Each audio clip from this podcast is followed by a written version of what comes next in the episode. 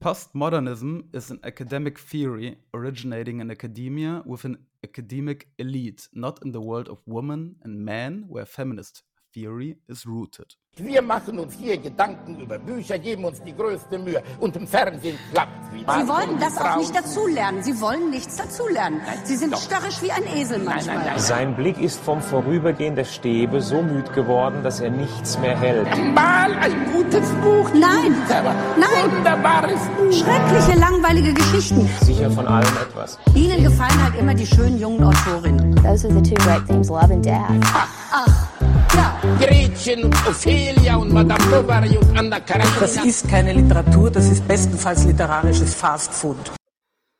Ja, hallo Ja. Igor. Hallo und herzlich willkommen, äh, Josie, Ja. Und, Und, äh, äh, liebe- Buch- und Buchclub, Gemeinde. liebe, liebe alle, ja. Ähm, wir sprechen heute endlich nach, nach äh, viel zu langer Zeit über Olga Tokarczuks ähm, Roman Anna in. Eine Reise zu ähm, den Katakomben der Welt. Genau. Ähm, und ein, wir sprechen, das sei vorher noch gesagt, über die Neuübersetzung von Lisa Palmer ähm, sowie irgendeinem Mann, dessen Namen ich gerade nicht mehr weiß. Ja, ich guck mal nach. Das tut mir sehr leid für ihn. Ähm, Nee, aber hier steht nur sie drin. Palme so heißt nicht- sie auch. Lisa. Pa pa Pa- Palme, Pal Palmer. das war ich, ich hab da aber einen Podcast. Na egal, gut. Beim Deutschlandfunk Kultur habe ich gehört, dass jeder. Ich weiß es nicht. beim Deutschlandfunk Kultur habe ich äh, ein ähm, Interview äh, mit ähm, dem, der zusammen mit Lisa Palmes das übersetzt hat und der alten Übersetzerin, ähm, die ja Olga Tokarczuk nicht mehr übersetzen wollte. Darüber sprechen wir vielleicht gleich nochmal kurz. Aber egal. Ja, Ja. also erstmal äh, ganz kurz, bevor wir loslegen. Ähm, bewertet uns dir da wieder. Achso. Ja. sollte euch. Hä? Ähm, sollte euch das hier alles gefallen, was gleich kommt, kommt gerne in unseren Discord-Server. Die Links äh, dazu findet ihr unten. Insta haben wir auch, wo ich ab und zu poste, wenn ich es äh, ertrage, Instagram zu öffnen, was nicht so oft ist.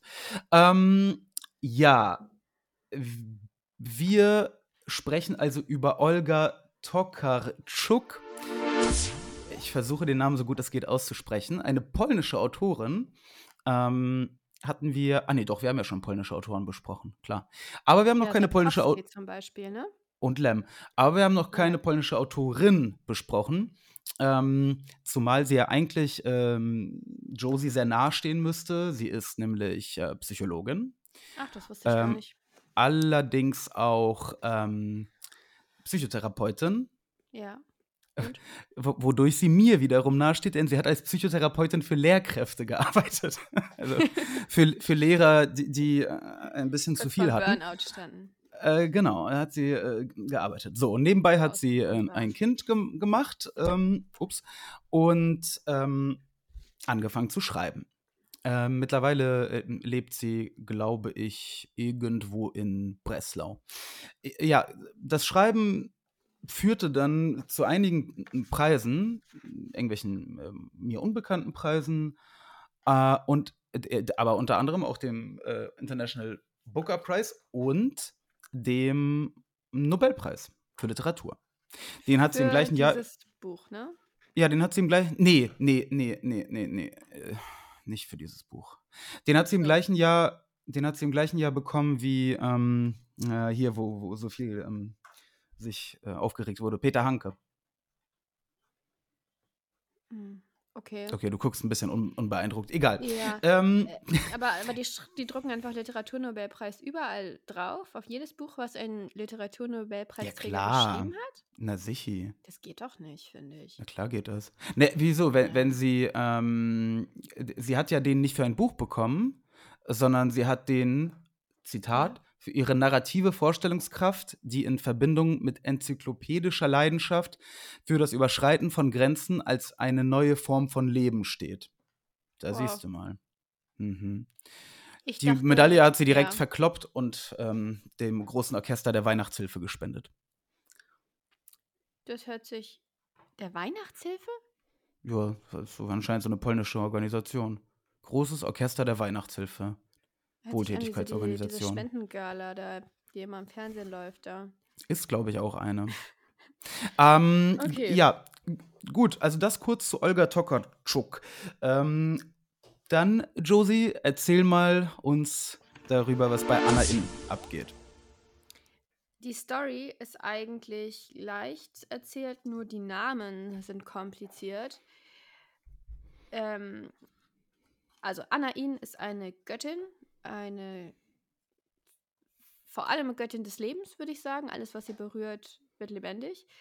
Ihre Zwillingsschwester, die namentlich nicht benannt wird, ähm, die lebt in der Unterwelt und die ist halt so für den Tod zuständig. Ähm, die ganze Geschichte wird aus der Perspektive von Dinan erzählt. Nina Schubur ist die, mit der wir anfangen und auch die wichtigste, würde ich sagen. Die ist die Freundin und Dienerin von Anain. Und jetzt ist es so, dass Anain ihre Schwester hört, so stimmenmäßig. Also ihre Schwester, sie meint, ihrer Schwester geht es nicht gut und sie muss gucken, wie es ihr geht. Das Problem ist, Mhm. ihre Schwester wohnt ja in der Unterwelt und jeder, der dahin geht, stirbt. Aber sie besteht darauf, dahin zu gehen. Nina Schubur wartet quasi vor der Tür.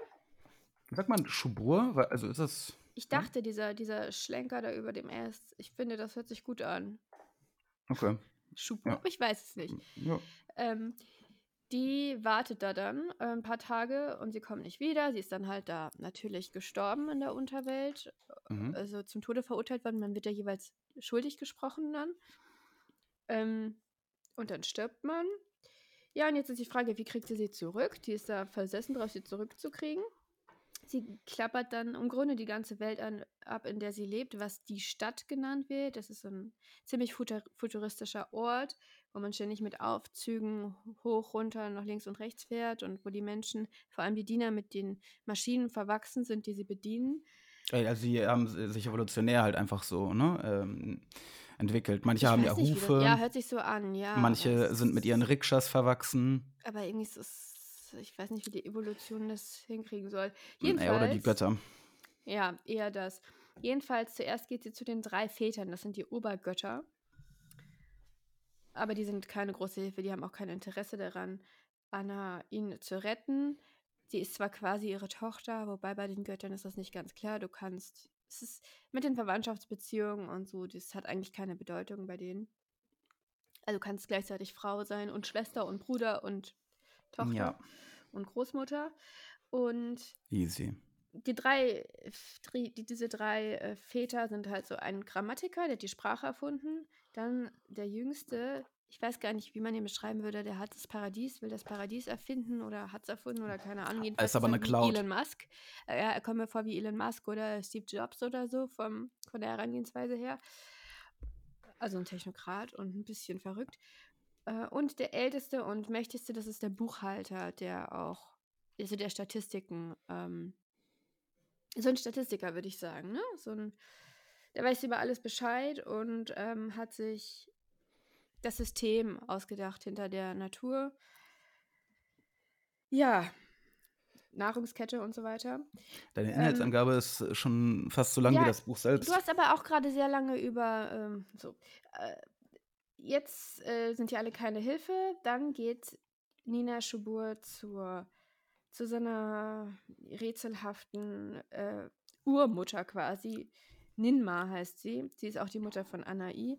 Und die wohnt außerhalb der Stadt auf einem stillgelegten Flughafen und kümmert sich da um ihre Pflanzen und züchtet nicht nur Pflanzen, sondern auch Menschen. so eine neue, Mhm. neue, bessere, äh, äh, bessere Version. Und kurz gesagt, die gibt ihr ihre Kiepe mit, was ja so ein Korb ist, den man auf dem Rücken trägt. Da ist irgendwas drin, was man nicht erfährt, was ist, was wahnsinnig richtig furchterregend Krasses. ist. Ja. Damit geht sie dann als Drückmittel zu den Ältesten, der, also zu, zu, den, zu den Göttern und die helfen ihm, ihr dann, indem sie so komische mechanische Fliegen ähm, erfinden, die dann mit, die dann in die Unterwelt fliegen. Ja, und da dann ähm, dieses Ritual vollführen, Staub und Wasser oder so und sie damit zum Leben erwecken. Anain zieht aus aus der Unterwelt, nimmt eine große Ladung von Toten bzw. dann Untoten mit, die dann Also auch raus Dämonen. wollen, weil muss ja Gerechtigkeit herrschen. Die können sie dann nicht zurückhalten. Ja, es gibt ja einen Deal. Der Deal kommt dann, also weil ähm, die Toten letztendlich, der Deal ist ein Leben für ein Leben. Aber es darf nicht irgendwer sein, es muss auch jemand sein, der Anna ihn was wert ist. Also Nina Schubur will sie nicht opfern, sie sind, da sind noch so ein paar andere Freunde, die auch nicht geopfert werden und letztendlich opfert sie ihren Geliebten, den Gärtner und wahrscheinlich vor allem deshalb, weil er sich nicht so groß gesorgt hat, als sie dann weg war und nicht versucht hat, sie zurückzuholen. Mhm.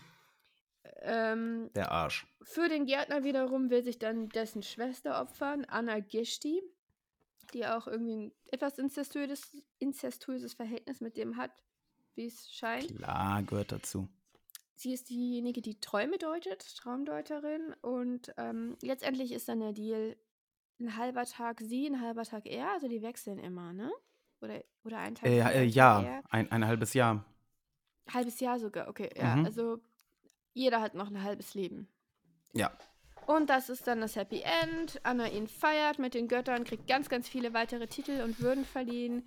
Und ja, das ist die Geschichte. Ja. Mm, Gut, de, dann. dann jetzt, wo du die Geschichte quasi wiedergegeben hast, ähm, lass uns über das Buch reden, denn ich habe das Gefühl, ich habe schon lange kein Buch mehr gelesen, das ich so wenig verstanden habe. Ja, vergiss aber nicht, dass wir noch über das Zitat reden müssen. Ne? Wir können ja nicht Dinge. Das äh, können wir nämlich äh, damit einhergehend ähm, machen.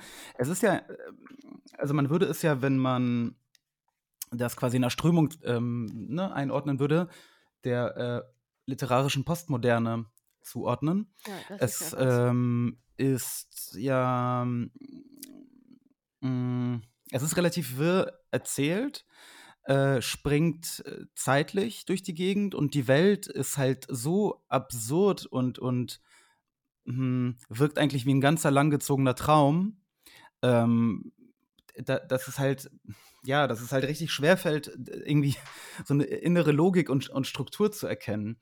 Ähm, das, ähm, wa- was Olga Tokarczuk ja vorhatte oder gemacht hat, je nachdem, wie man das jetzt beurteilt, war einen sehr, sehr alten mesopotamischen Mythos äh, neu zu erzählen.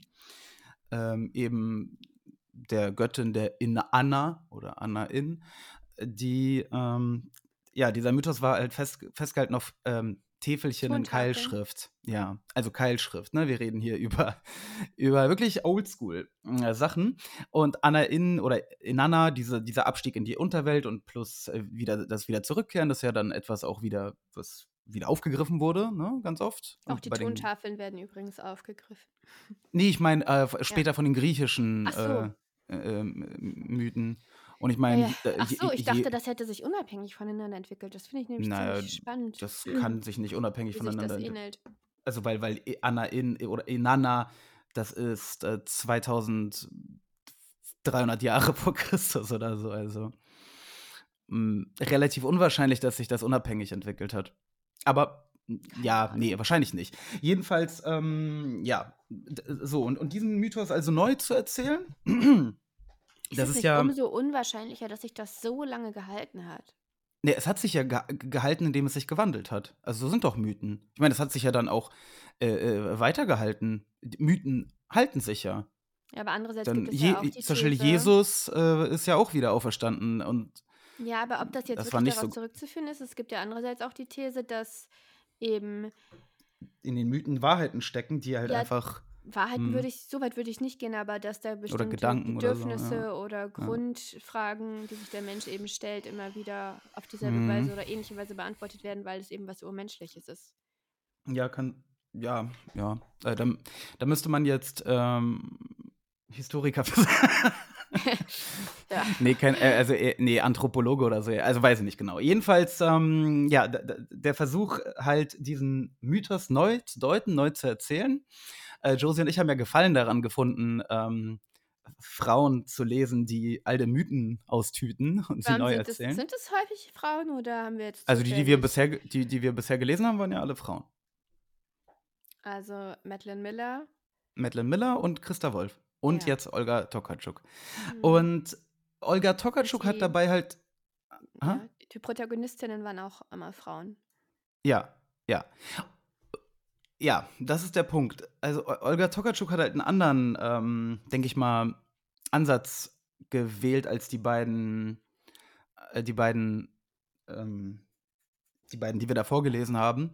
Denn sie hat den, den Mythos, ähm, ja, sie, also ich finde es halt komisch. Sie hat ihn einerseits äh, originalgetreu wiedergegeben, indem sie quasi diese ganzen ähm, Absurditäten und, und, und Ungereimtheiten ähm, der, des Ursprungsmaterials dieser Keilschrift übernommen hat und das nicht mhm. wirklich so in, in dra modern dramatisiert hat. Ne?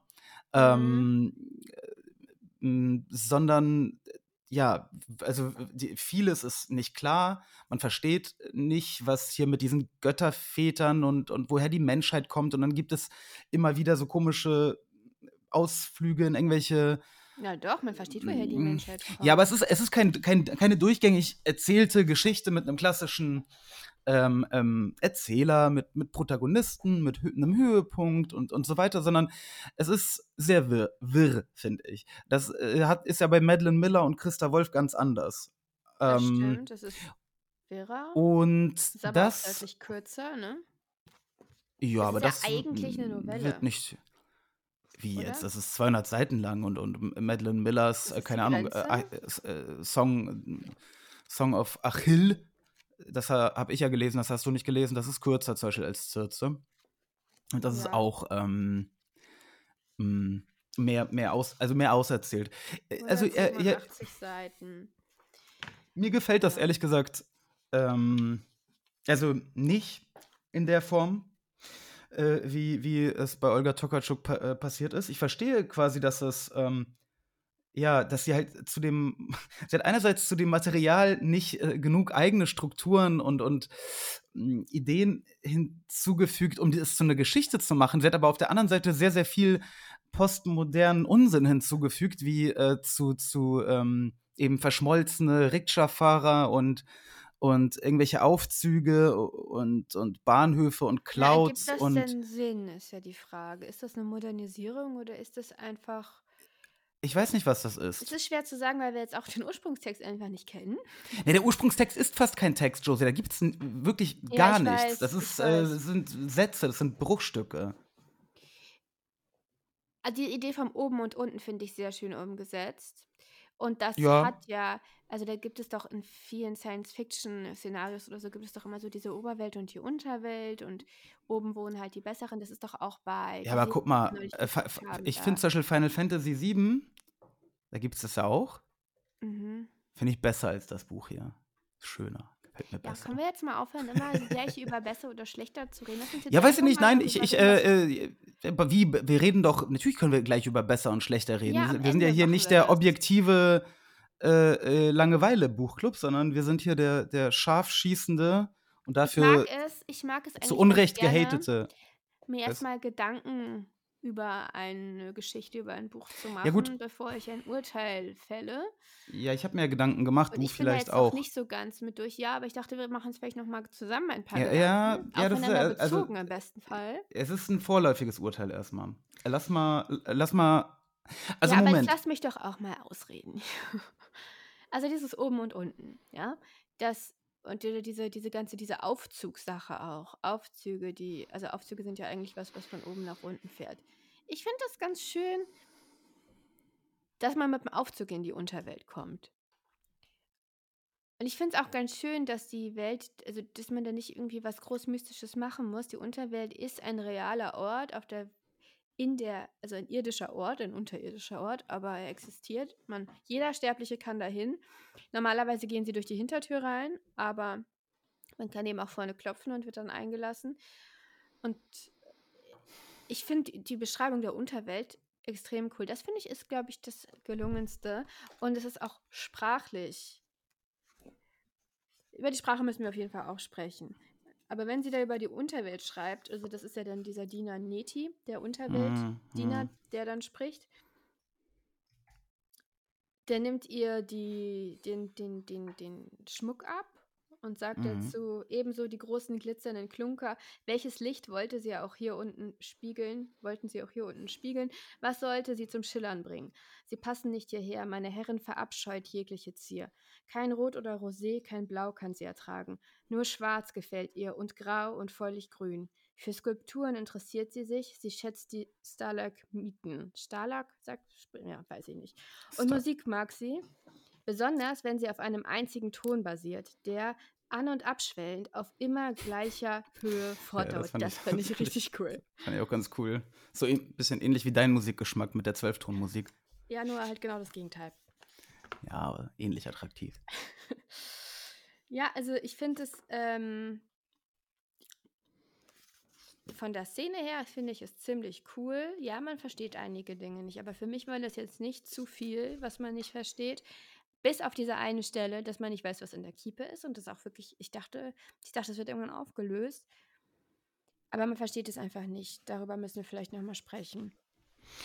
Mhm. Aber es ist ja auch, das ist auch eines dieser uralten, ähm, mh, wie nennt man das denn, wenn solche Sachen immer wieder auftauchen? Das hatte, glaube ich, irgendeinen richtig coolen literaturwissenschaftlichen Namen, aber. Topos? Ja, Topoi. ähm, Ist der Plural oder nicht? ähm, äh, ja, genau. Aber es ist, also sind ja, also in, in, diesem, in diesem Mythos stecken ja mehrere davon drin, ne? Ähm, Ja, ich mit mein, die, Sicherheit. die, die, Büchse, die Büchse der Pa- Pa- äh, Pandora ist doch eigentlich auch so, sowas, ja, oder nicht? da dachte ich auch dran. Mm, Das ist halt, äh, ja, haben die, also haben die Griechen entweder auch parallel oder halt übernommen. Aber Ähm, hast du so- irgendeine Idee, was da drin sein kann? Ja, das, das ist halt der Punkt. Ich habe ehrlich gesagt, ich habe zu diesem Buch halt überhaupt keine Ideen. Also es hat mich, es hat für mich, mh, es hat für mich eigentlich keine Frage, also doch, und zwar bevor das Buch losging, als es quasi noch ein Sachtext war, mit dem, wo, wo, in dem Olga Tokarczuk erklärt hat, warum sie sich dafür interessiert und, und so weiter. Das war für mich der, der interessanteste und anregendste Teil des Buches. Ich konnte wirklich mit, mit diesem, ich konnte Du mit hast dem das Buch nichts Vorwort anfangen. gelesen. Ja, das Vorwort war gut. Also da ging- ging's halt um die- Um die Bedeutung von, von Mythen für, für, für die Menschheit und, und ja, so weiter. Gut, aber ich habe selten einen Text gelesen, der so bescheuert anfängt wie dieses, Vor wie dieses Vorwort. Wieso, Keine der da? mir bekannten Definitionen von Mythos ist so ungewöhnlich, paradox und lustig wie die von Karl Kireny. Ein Mythos ist die Epiphanie des Göttlichen im Sprachzentrum des menschlichen Hirns. Okay, was ist jetzt das so, Problem? So fängt man doch keinen Text an, wenn man will, dass die Leute weiterlesen. Fand ich Ja, Moment. Wenn es hier darum gegangen wäre, dass die Leute weiterlesen, dann hätte, äh, fängt man aber auch den Roman nicht so an, wie man ihn- wie, wie also was, ich verstehe nicht so ganz. Doch, natürlich. Also es ist ja es, es ist ja ganz klar, dass ähm, Olga Tokarczuk hier quasi das nicht äh, geschrieben hat, um das zu verkaufen. Lass das uns ist jetzt ja nicht da- über das Vorwort sprechen. Also für, für mich, für, für mich ist das halt ein Buch, das halt äh, für Buchpreise äh, äh, äh, geschrieben ist, um die abzusahnen, äh, weil es halt vo voller Symbolik äh, und Abstraktion und, und irgendwelcher Metaphern. Hat sich das Buch schlecht wo- verkauft? Wovon ich überhaupt nichts. Es, hat, es wurde nicht mal ins Englische übersetzt. Das ist schon seltsam, dass das so auseinandergeht, diese Welt der? Buchpreise und die. Also Ja, das, ist ja, also es ist. Ja, der Literaturnobelpreis ist halt, ist, ist doch auch ein Scherz. Also, ganz ehrlich.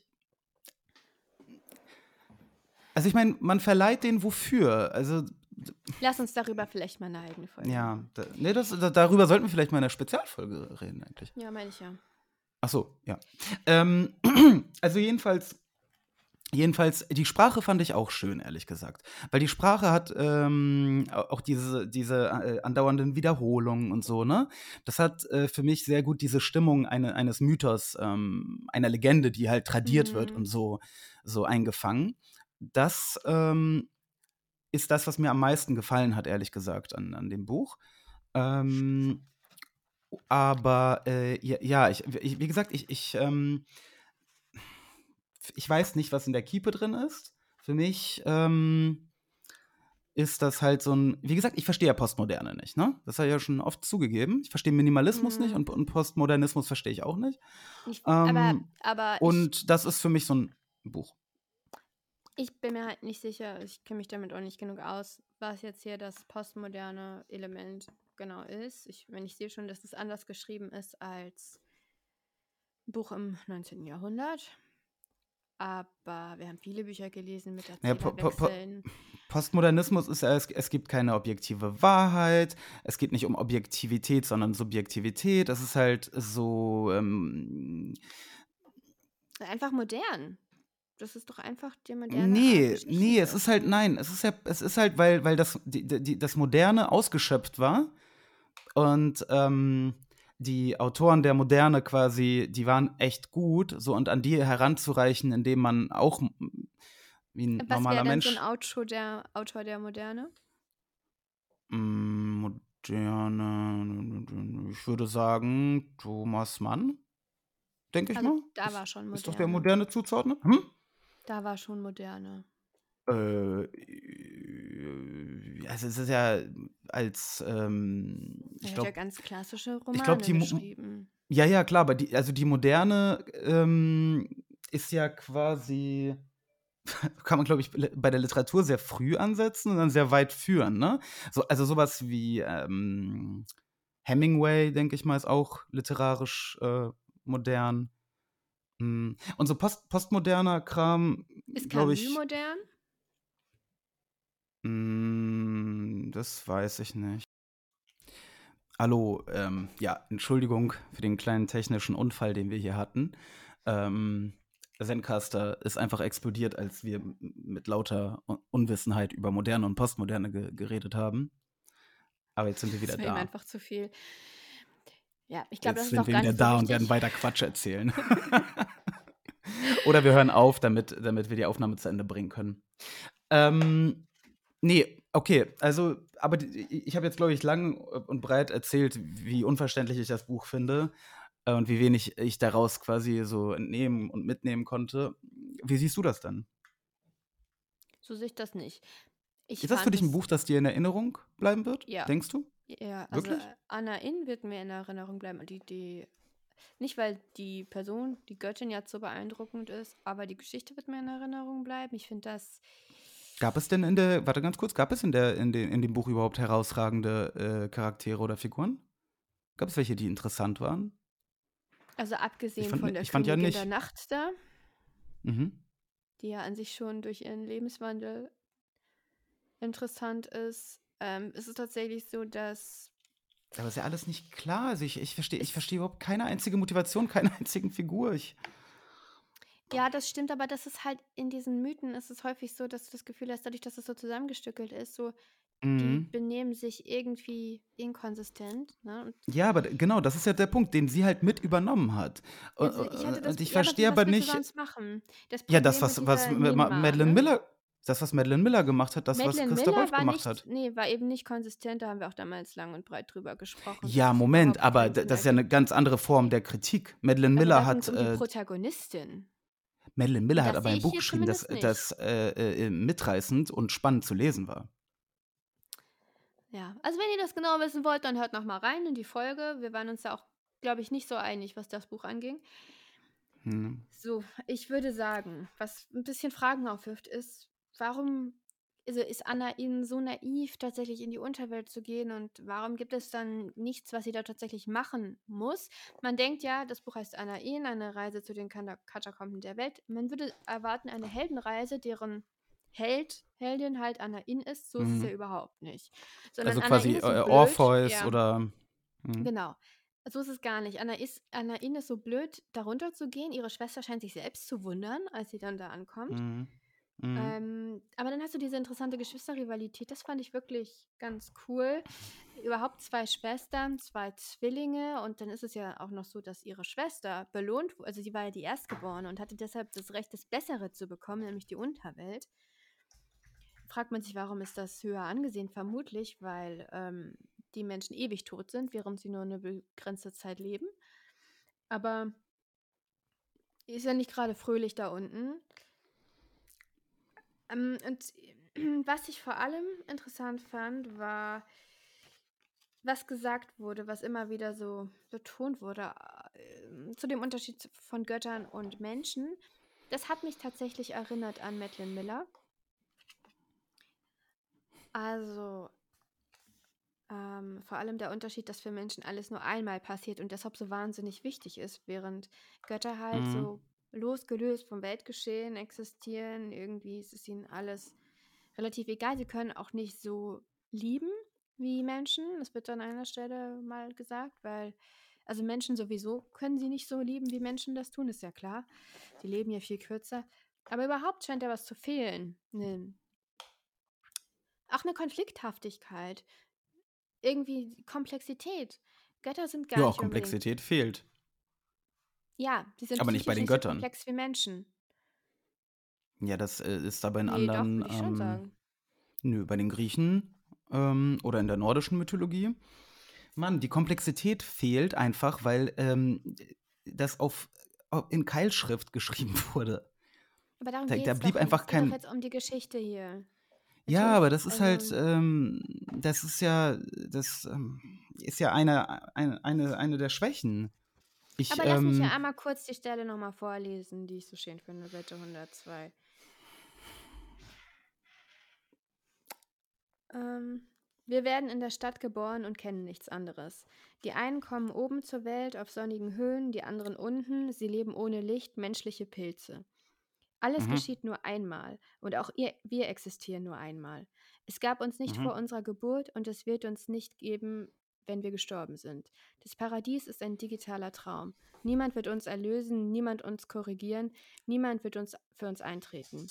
Jeder Tag lässt uns ratloser zurück. Ähm also ich habe auf jeden Fall, ich würde sagen, ich kann nicht genau sagen was, aber ich habe auf jeden Fall was mitgenommen. Ich glaube auch, dass das Buch, ja, aber das ist, es ist ja Ja. gar nicht der Punkt, dass man was Artikulierbares mitbringt, mitnimmt. Aber die Mhm. Geschichte wird mir auf jeden Fall im Gedächtnis bleiben, da bin ich mir ziemlich sicher. Ja, dann äh, mag das vielleicht einfach an unserem, unserer unterschiedlichen biologischen Beschaffenheit liegen, denn Olga Ja, Tokarczuk ist eine Autorin, die ähm, vor allem von Frauen gelesen wird. Das ist Fakt. Ähm, Wie? Woher hast sie- du diesen Fakt? ihre Verkaufszahlen, da gibt es äh, Statistiken und, und auch auf ihren Lesungen sind äh, vor allem Frauen. ähm, Oder es hat nicht mit unserer Biologie zu tun, sondern mit unserer unterschiedlichen Stellung in der Gesellschaft.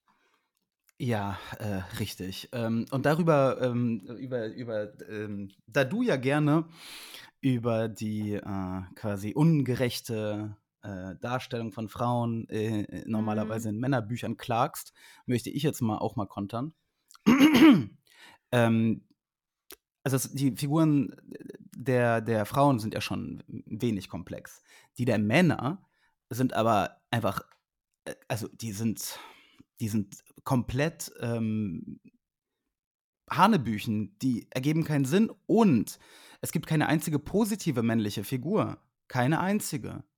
Alle im Buch vorkommenden Männer sind Scheißschweine. Nö, das würde ich nicht sagen. ähm, Die haben einfach nur ihre normalen Schwächen. Ja, Moment, Der aber Gärtner, wenn du den. Gärtner meinst? der Gärtner ist doch ein Arsch. Ich bitte dich. Nö, Denk, also die nicht. Szene, wo die Szene, wo Anna, äh, nicht Anna, Nina äh, Dings äh, z- dahin geht und er ist da ganz chillig, locker flockig unterwegs. Natürlich zeigt das einen untreuen, ähm, quasi Lese ich Feigen. ganz anders. Lese ich ganz anders. Ich, mhm. ich, wenn ich mir Anna ihn angucke, die ist einfach. Warum sollte man diese Frau lieben? Es ist kein feministisches Buch, willst du mir sagen? Boah, das ist ja.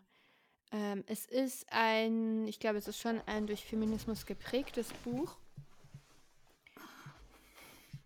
Aber wie das immer ist, man kann Geschichten auf verschiedene Art und Weise lesen. Verfakt ist, würde ich sagen. Ich denke, darauf kann man sich einigen. Anna Ines keine Heldin und auch keine, keine besonders positive Figur. Nee, ja, ähm, es, geht ja, es geht ja nicht nur um Anna Ine, es geht halt grundsätzlich darum, dass sie, ähm, dass, ähm, die Väter, ja, Schweine, die Mutter, super. Ja, Ähm, das, genau das könnte man sagen. Das finde ich auch. Ähm, und das ist so ein bisschen, das war für mich auch so ein bisschen, muss ich sagen, es ist halt nicht mehr revolutionär. Aber wenn das tatsächlich in diesen Keilschriften, da, wenn das da wirklich drin stand, irgendwie, wenn Nee, sich das das wirklich daraus nicht. ergibt, Nee, dass diese. Übermutter so anders war und so so also irgendwie sich gegen diese drei äh, Väter da aufgelehnt hat. Mhm. Letztendlich ist ja die Message, es gibt eine Message? es gibt, ich würde sagen, ich würde sagen, hinter den männlichen Göttern steht eine viel mächtigere weibliche Steht das Patriarchat. Achso. Nein, also was heißt dahinter? Also nicht dahinter im Sinne von, dass das dafür verantwortlich ist, aber diese, diese Männer, die sich aufspielen und die ja wirklich regieren, diese drei, ne? Mhm, Ist mhm. denen ja auch Das ist, ja das, wichtig. das ist das Patriarchat. Genau. Und Das darüber Herrschende. hinaus Das sind die alten weißen, aber, alten weißen Männer. darüber hinaus gibt es aber dieses weibliche, diese weibliche Göttlichkeit, die sich eigentlich, also der das relativ egal ist, aber wenn die sich entscheidet, nicht mehr mitzuspielen, dann Mhm. liegt alles lahm. Also dann ist alles, diese Warnung, die sie Also sie ist aber auch hat, die Einzige, so die. Sie regiert zwar nicht, aber sie ist die Einzige, die, die ethisch handelt und Moral hat. Andererseits fragt man sich dann, warum hat sie den Menschen erschaffen? Hat sie ja nachher bereut. Aber warum hat sie das gemacht und warum hat sie danach, als sie sich provozieren lassen hat, auf diesem Gelage von dem Ältesten, diese Mm, ganzen mm, fehlentwickelten, also weil sie auch betrunken war, ähm, mm. Mhm. Humanoiden, also diese, diese Menschen da entwickelt, äh, also die geschaffen, die jetzt ihr Leben lang, ihr unendliches Leben lang leiden. Die wir ja auch kurz sehen in einer Szene. Ist das nicht ganz schön ableistisch? Dass Menschen, Menschen, die äh, von der Norm abweichen, also von Göttern im Suff geschaffen wurden, deswegen unvollkommen sind? Es geht da um, es geht da um Wesen, die eigentlich nicht lebensfähig wären, wenn Nö, da sind auch psychisch von. Nein, da sind auch psychisch Kranke dabei, da sind äh, Verkrüppelte dabei. Ja, aber so verkrüppelt, Äh, dass sie nicht ähm, Nein, mit, mit irgendwie ganz, äh, ganz äh, zurückentwickelten irgendwie Beinen oder äh, so eine Art Muskeldystrophie und, und so weiter und so fort. Ähm, aber ja, gut, Ja, also ich weiß nicht, ob man das so sagen das könnte, nur so dass es ein, ableistisch ist, aber das nur so als kleiner ein Einwurf. Ähm, weiß ich nicht. ja, ja gut, also, also das, was ich jetzt äh, zum Thema feministische Literatur und irgendwie sehr negative Darstellung der Männer, ähm, das, da stimmst du nicht zu?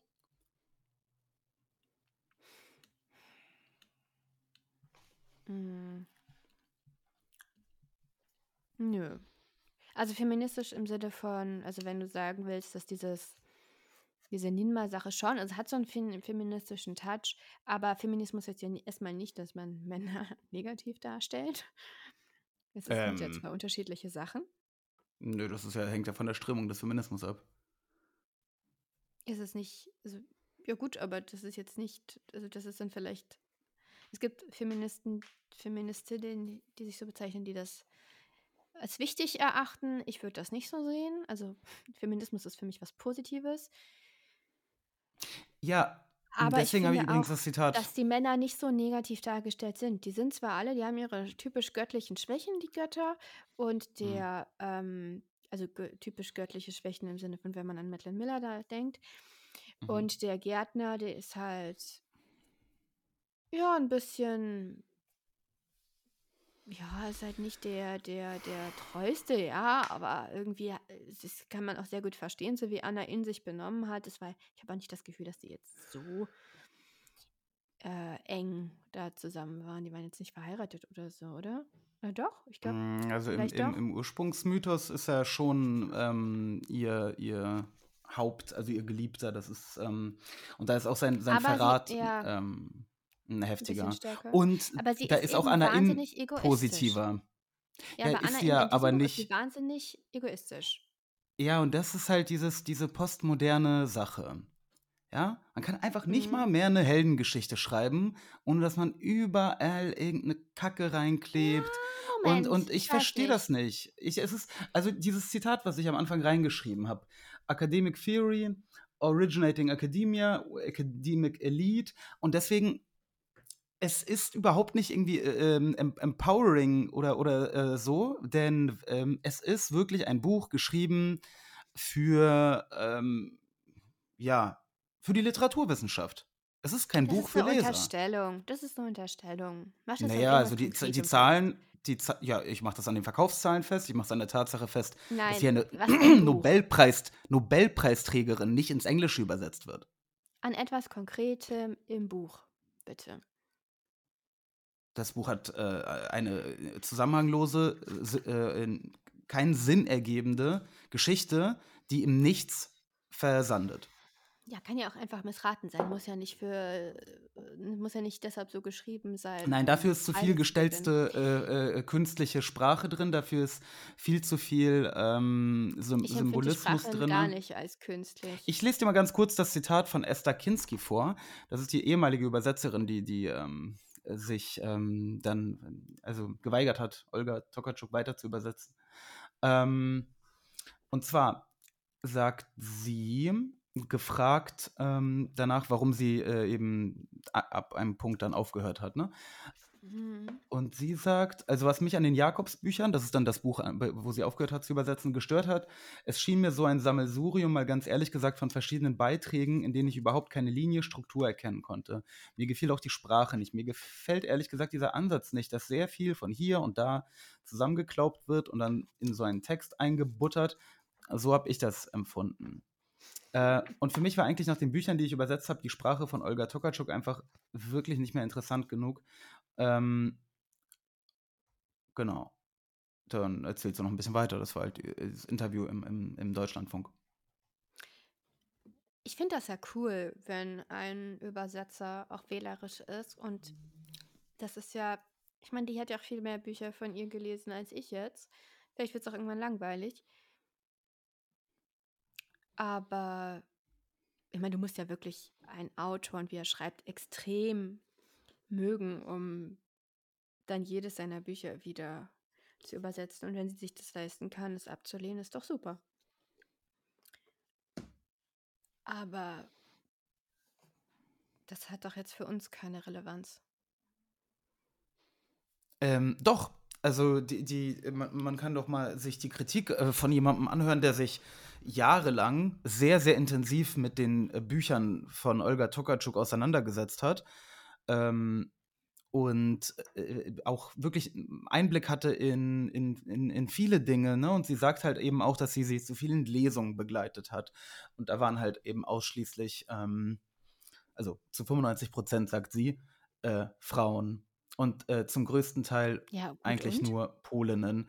Ähm, und äh, es, also wir, wir haben ja schon mal darüber gesprochen, dass Autoren, die ähm, so krass nur ein ähm, Geschlecht anvisieren und auch erreichen, dass das ja eigentlich ein Ausschlusskriterium für gute Literatur ähm, ist. Gute Literatur muss ähm, ungeschlecht, Ja, also muss für beide stimmt. Geschlechter äh, gleichermaßen nicht zu 100 Prozent, Das stimmt.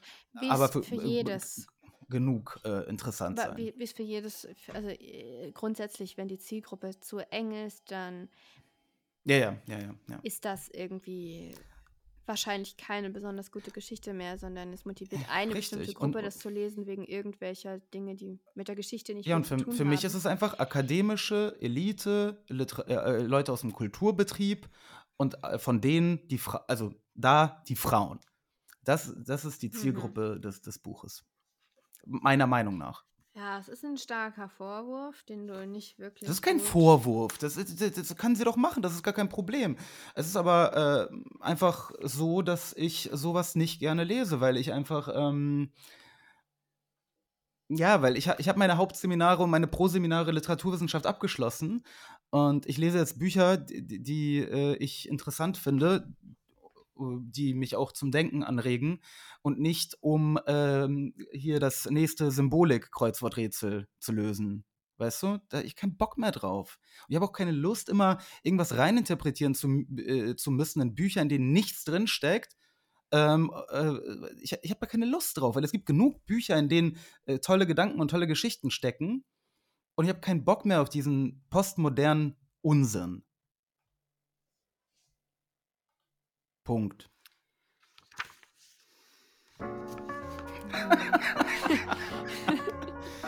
Ja, toll. Ähm, Kannst ja, du vielleicht noch sagen, von so. wem das Zitat war? von ähm, Catherine McKinnon, eine Radikalfeministin übrigens.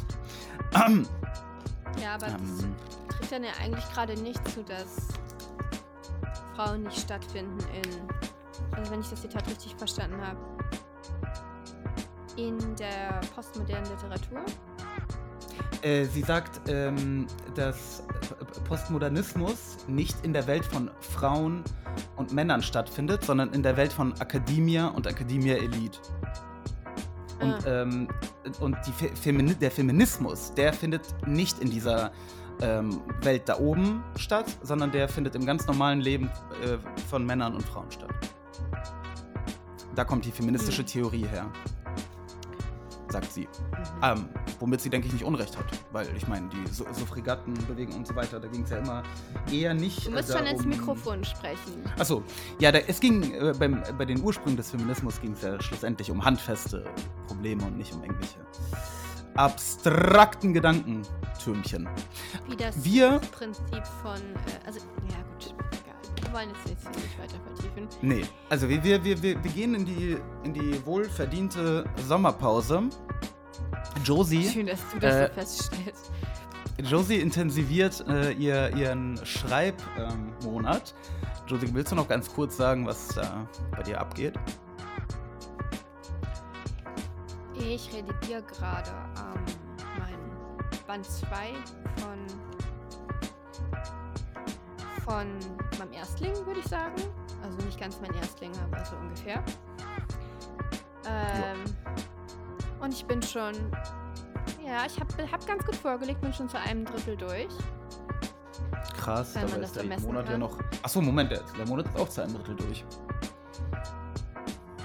Ja, ja. Also ein bisschen mehr, also ich bin ganz gut in der Zeit, aber Ich hatte irgendwie, ich hatte irgendwie das Gefühl, der Juni hat gerade durch. Oder doch? Na gut, aber du Ja. nimmst Fahrt auf ähm, und, und redigierst fleißig. Ähm, ja, vielleicht werden wir äh, schon bald dein Buch besprechen und verreißen. Ja, ich hoffe, ich hoffe ja, dass wir den ersten Band, dass der erste Band ähm, irgendwann mal veröffentlicht wird. Ich bin auf jeden Fall dabei. Was machen wir dann eigentlich für eine Folge? Das weiß ich nicht. Dann machen wir auf jeden Fall Party. Partyfolge. Ähm, ja, und verlosen ganz viele Exemplare. Oder so. Ja, mal gucken, wie das ist so mit Belegexemplaren und so. Achso, ob man da über- welche Wenn bekommt. man Ja. jetzt noch nicht so ganz Ähm, berühmt ist. Mhm. Nicht ganz, nur halb. Noch, noch nicht so. Also, ähm, ja, also, ja, wie gesagt, wir machen unsere Aber, Pause ja. eigentlich vor allem, damit äh, Josie ihren Schreibmonat, ähm, Ja, gut und auch nutzen damit kann. wir Dodo zu Ende kriegen. Ne? und damit wir Dodo zu Ende kriegen. Ähm, übrigens ein Buch, das ähm, eine sehr interessante Geschichte hat, äh, mitreißend ist und interessante Gedanken hat und ähm, somit ein, ein, ein äh, für mich wesentlich äh, lesbareres und interessanteres Buch ist. Mal gucken, wie es aber noch wird. gesagt, Es ist du? noch ein bisschen was zu, zu. Es ist noch ein bisschen was zu lesen. Ich bin so bei 20 Also ich sag doch so. mal den Titel genau, ähm, der Aufstieg Mhm. und Fall des Dodo von Neil Stevenson und Nicole Gannant. Und? Also lest gerne mit uns. Ist auf jeden Fall so ein Schmökerbuch, ne? Nicht so was Postmodernes, das stimmt Ja. schon. Ja. Aber der fällt auch viel dicker. Ja gut, da- das, ne das nehme ich äh, in Kauf und du ja auch. Also liebe Leute, äh, habt ein paar schöne, äh, sonnenvolle, äh, sagt man das so, Tage. Sonnentage. Und wir, Sonnentage, und wir hören uns wieder am 2. Juli. Entweder mit Dodo oder mit einer Quacksalberei-Folge. Ja, oder mal gucken. Vielleicht können wir auch noch Ja. irgendwie. Ja, eine Novelle lesen. Schauen wir mal. Ja. Also, äh, macht es gut und bis in ein paar Wochen. Bis dahin. Tschüss.